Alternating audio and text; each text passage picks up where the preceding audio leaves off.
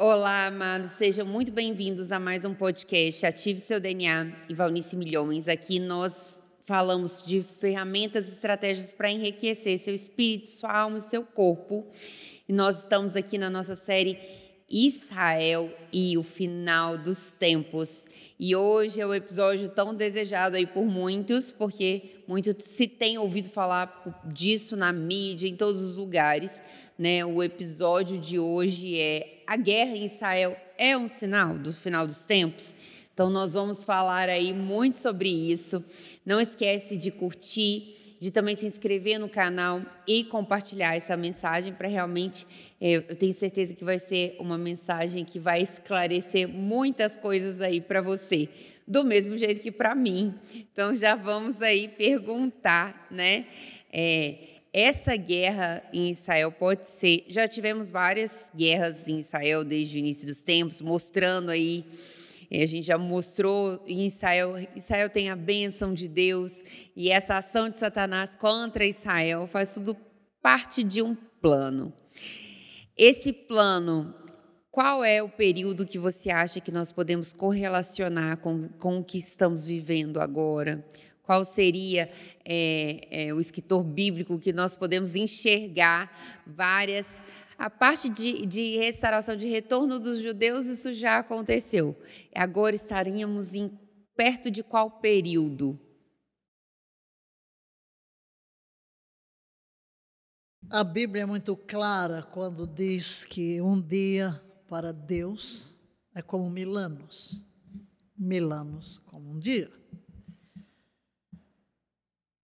O modo como Deus vê o tempo não é o como nós vemos o tempo.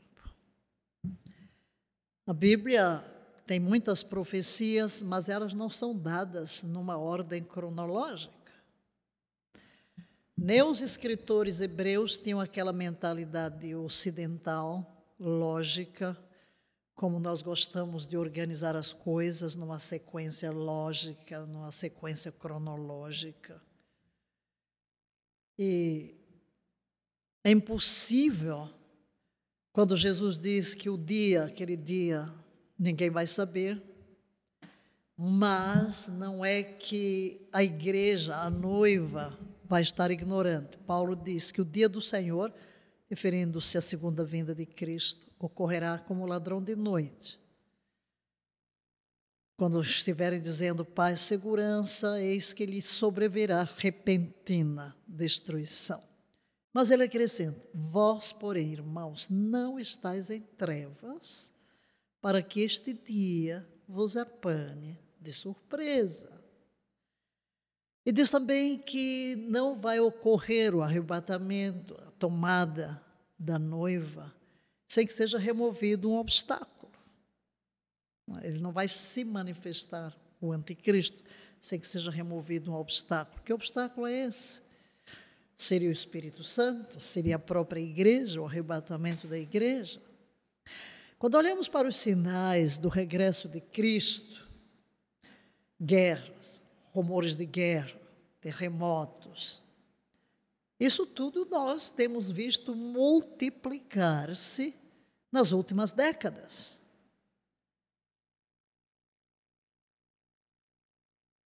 Ezequiel profetiza que nos últimos dias Deus derramaria do seu espírito sobre toda a carne.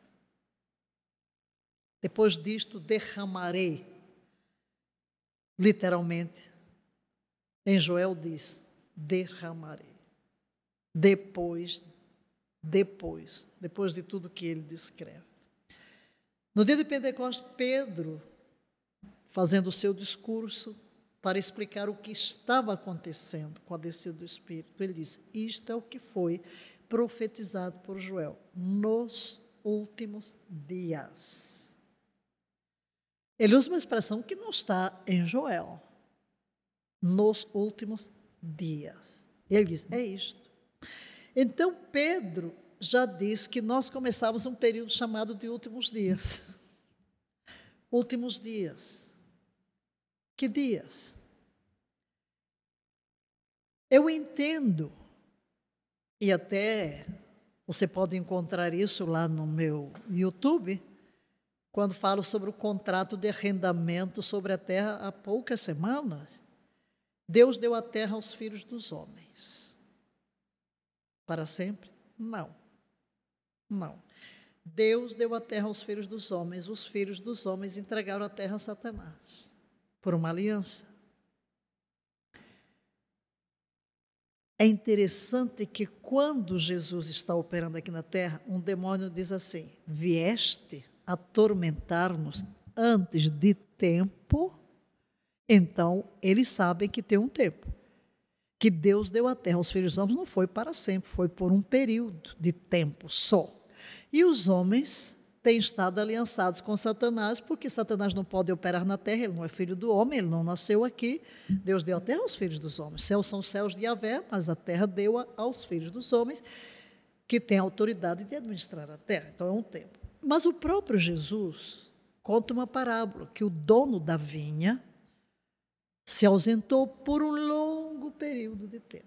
Então ele arrendou a vinha a lavradores, arrendou. Então existe um contrato de arrendamento sobre a terra aos filhos dos homens. Por quanto tempo? A semana é um sinal profético, por seis dias proféticos. E quando a Bíblia diz tanto nos Salmos, por boca de Pedro, que um dia para o Senhor é mil anos, mil anos corresponde a um dia.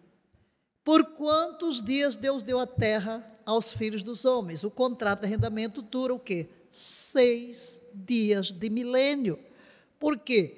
Se um milênio, o dia do Senhor, o sétimo, é chamado de mil anos, várias vezes no Apocalipse, mil anos, o dia do Senhor de mil anos, só pode me dizer que os dias do homem também são seis mil anos, milênios. Existe um erro no calendário, Israel hoje está celebrando 5.784, mas todos sabem, porque eles foram contando os anos a partir do relato bíblico, mas contaram, por exemplo, no período de Daniel, os, os governantes persas, apenas os que são mencionados no livro. E o livro só menciona o que interessou para a história e para a profecia. Nós sabemos que há um erro na contagem de mais de, ou cerca de 200 mil, 200 anos. Então, isso me diz que o quê? Nós estamos mais para o fim do contrato de arrendamento sobre a terra. Não sabemos o dia exato, mas Paulo diz que nós não iremos ser apanhados em trevas, porque começamos a olhar para o cenário o cenário. E já que para Deus um dia são mil anos, então um minuto, um minuto de Deus para nós pode ser vários anos. Por isso é que não podemos dizer essa guerra de Israel hoje é um dos sinais. Bem, é um dos sinais, mas não é o sinal. Porque, como você falou, as guerras existem sempre o maior sinal, o maior sinal da proximidade foi o regresso de Israel. O cumprimento das profecias. E em 67, quando Jerusalém volta para a mão dos judeus de Israel, esse é um grande sinal, porque o coração de Israel é Jerusalém. O coração de Jerusalém é o templo. E o coração do templo é o Santo dos Santos. Jesus disse: quando virdes a figueira florescer, e figueira é um símbolo de Israel, erguei as vossas cabeças, porque a vossa redenção se aproxima. Jesus também profetizou que Israel o receberia. Quando ele chora sobre Jerusalém, ele diz: Jerusalém, Jerusalém, que matas e apedrejas os profetas. Quantas vezes quis ajuntar-te como a galinha junta os seus pintainhos debaixo das asas e não quiseste, se ao menos soubesses o que a tua paz é devida. Mas isto hoje está oculto aos teus olhos. Eis que te cercarão de trincheiras por todos os lados.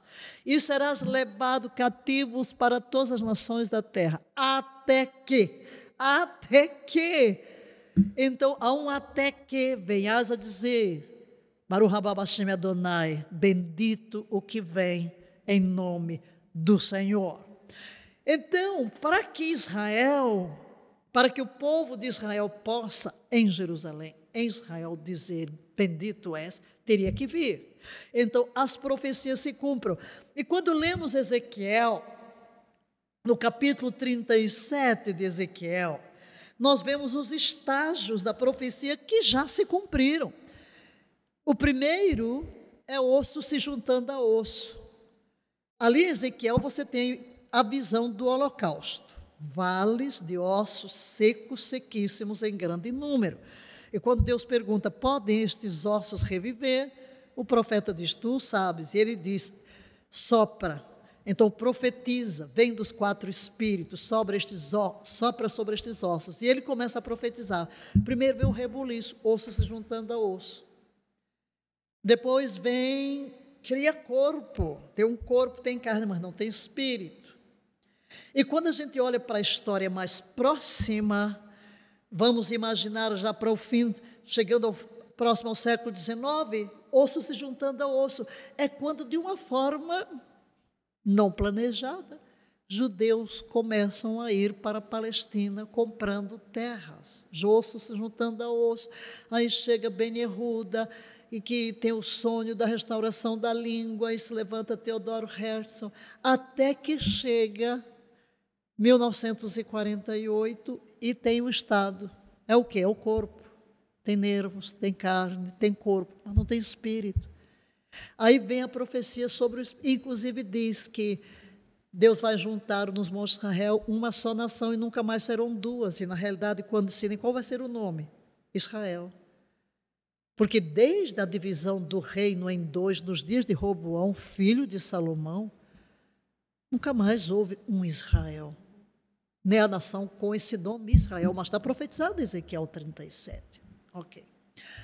Mas quando entramos em Ezequiel 38, e aí onde muitos estudiosos da Bíblia olham hoje para a situação do Médio Oriente, porque, como dissemos no outro podcast, foram 50 anos de diferença entre a guerra do Yom Kippur e esse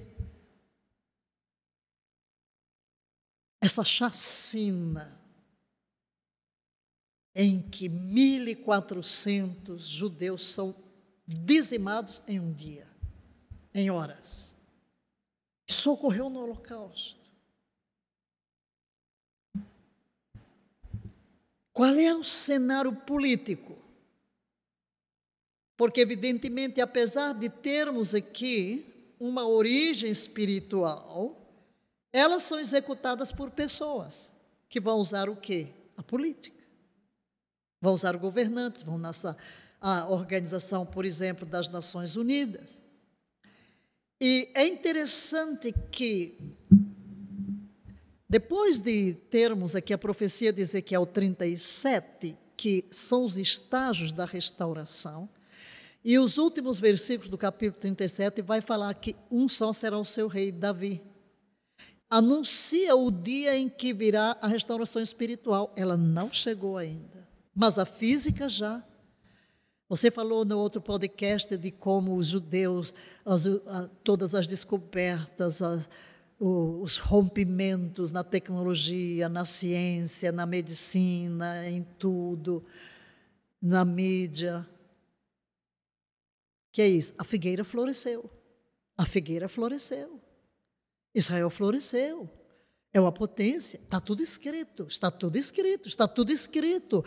Que voltaria, que Deus chamaria de volta dos quatro cantos, do norte, do sul, do oriente e do ocidente viriam. Pode uma nação nascer no seu dia? Antes que Sião tivesse dores de parto, veio a luz. Foi isso. Nasceu num só dia, por um decreto. Num só dia. Quem são estes que vêm voando como pombas de volta ao seu pombal? Nem existia avião, nem se sonhava em ter avião. Mas lá vem aquelas, aquele povo transportado do Iraque, milhares da, da Etiópia, de todo lado, chegam de mais de 40, 80 nações reúnem-se. Um só nos montes de Israel, as profecias de que seriam restauradas. Na realidade, Israel e Jerusalém só floresceu a partir daí. Porque apesar de termos dito que ficaram poucos judeus, quando começaram a vir, se tornaram a maioria. E, terra, e, e eles foram transformando a terra. Mas depois desse período que está todo mundo ali bonitinho, só faltando o lado espiritual, aí chega o capítulo 38 e diz: E aconteceu que veio a minha palavra do Senhor. Ó filho do homem, envolve a tua face contra Gog nas terras de Magog e isso aqui vai descrever o quê? Vai descrever a União a Rússia, que está exatamente lá no norte. Verso 3. Assim diz Yahvé o Senhor Deus: Eis que coloco-me contra ti, ó Gog, príncipe-chefe de Meseque Tubal. Fartei que gires, fincarei os anzóis no teu queixo e te farei sair com todo o teu exército. E vai por aí. Aí, verso 5, Pérsia. Qual é a Pérsia? É o Irã. É o Irã. Todos estes povos que estão aí à volta e vai falar dessas tropas todas que vão ser levadas. Aí o verso 8 diz assim: Passados muitos dias, serás convocado às armas. Daqui a alguns anos atacarás uma terra que se recuperou da guerra, cuja população foi juntada dentre muitas nações nos montes de Israel. Está profetizado aqui que haverá uma guerra. Essa só, só, só, só com o Hamas não é a guerra. Essa que tem vindo várias guerras, guerra da independência, guerra do Yom Kippur, guerra dos seis dias, guerra agora só com o Hamas, porque agora é um grupo terrorista que está na faixa de Gaza nem sequer com a Cisjordânia, onde estão os palestinos todos lá no governo da autoridade palestina. Mas veja que seria uma guerra de maior, é, apesar do Hamas ser, ser, não é pequeno. É, o Hamas ele é, é patrocinado pelo Irã, mas esse Sim. aí na, na versão Sim. bíblica diz Agora, desenvolvimento o, o que é que de todas as potências. É que nós né? olhando para aqui, a gente começa a ampliar o olhar, porque veja o que ele diz nos montes Israel, gente que por muito tempo esteve completamente isolado e aflito. Contudo, agora esse povo foi liberto das nações e vive em segurança. Israel. Então tu, todas as tuas tropas, aí vai falar desta guerra. Então o que é que se vê hoje? Ah, olha lá, olha o Irã, olha o Irã, olha para o Iraque, olha para a Síria, olha para os países árabes. Olha, então há muitos que estão olhando, mas não podemos dizer é o sinal de que o fim dos tempos está chegando, porque ainda há muitas coisas para acontecer. A Bíblia vai profetizar paz, vai haver paz? Vai. Quando, como, só Deus sabe. Agora, não. O que pode haver agora é um acordo. Sim, Israel pode chegar e destruir o Hamas. Muito perigoso. Vai haver mortes? Vai. Não tem guerra sem ter mortes, sem morrerem civis, até porque o Hamas coloca suas bases debaixo de hospitais, debaixo de escolas, tem os seus túneis. É algo muito perigoso? É. Vai chegar ao fim? Vai. Porque é toda uma pressão internacional. Mas é o fim? Não. Pode se degenerar. Tudo pode, mas não podemos afirmar categoricamente. Porque temos ainda outras profecias a serem cumpridas. A restauração do templo, do terceiro templo. E quando é que todas as nações vão juntar? Sim. Nós vemos o antissemitismo crescendo? Estamos vendo. São sinais dos fins dos tempos? Sim. Nós estamos já nos finais dos tempos, não sei a que horas. Se faltam dois minutos, três minutos, no relógio Deus já sabe, um minuto são anos. São anos. Então, o que temos é que estar preparados. Temos que estar preparados. Não temos que ficar tão preocupados se Jesus vai chegar no ano que vem, dois anos, dez, ou se vai vir pela minha morte. Não. Temos que estar prontos, porque o fim vem.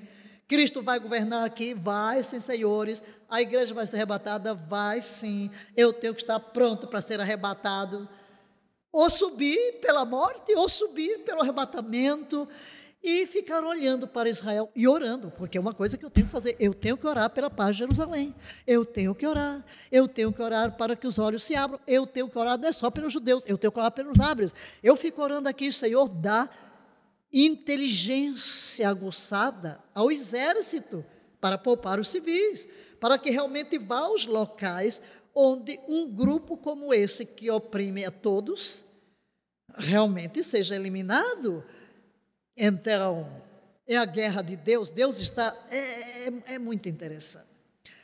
Eu disse sobre que tem textos que é uma coisa que ocorre na história, que você lê, que ocorreu e que vai ocorrer de novo e de novo e de novo, porque a profecia tem um cumprimento literal, mas tem vários, vários cumprimentos. É, se você quer ver uma curiosidade, à luz do que hoje acontece, escuta só.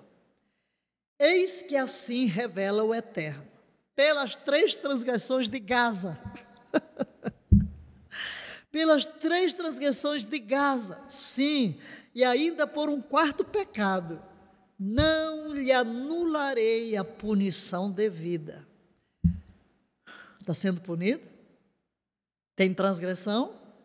Porque levou cativas as comunidades. Levou cativos, reféns.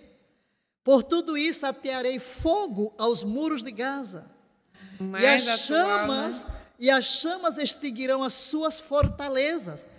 Fortalezas estão sendo destruídas em Gaza. Destruirei o rei e a população de Asdod e aquele que possui o cetro, enfim. Enfim, porque eu diria, o mesmo principado que operou há dois, três mil anos continua na região. Existem espíritos territoriais que se levantaram contra Israel, o povo de Deus, lá nos primórdios, lá durante toda a história, hoje, e assim será até o fim. Mas Deus intervirá. Quando parece que Israel vai ser destruído, porque ainda vem as dores de Jacó.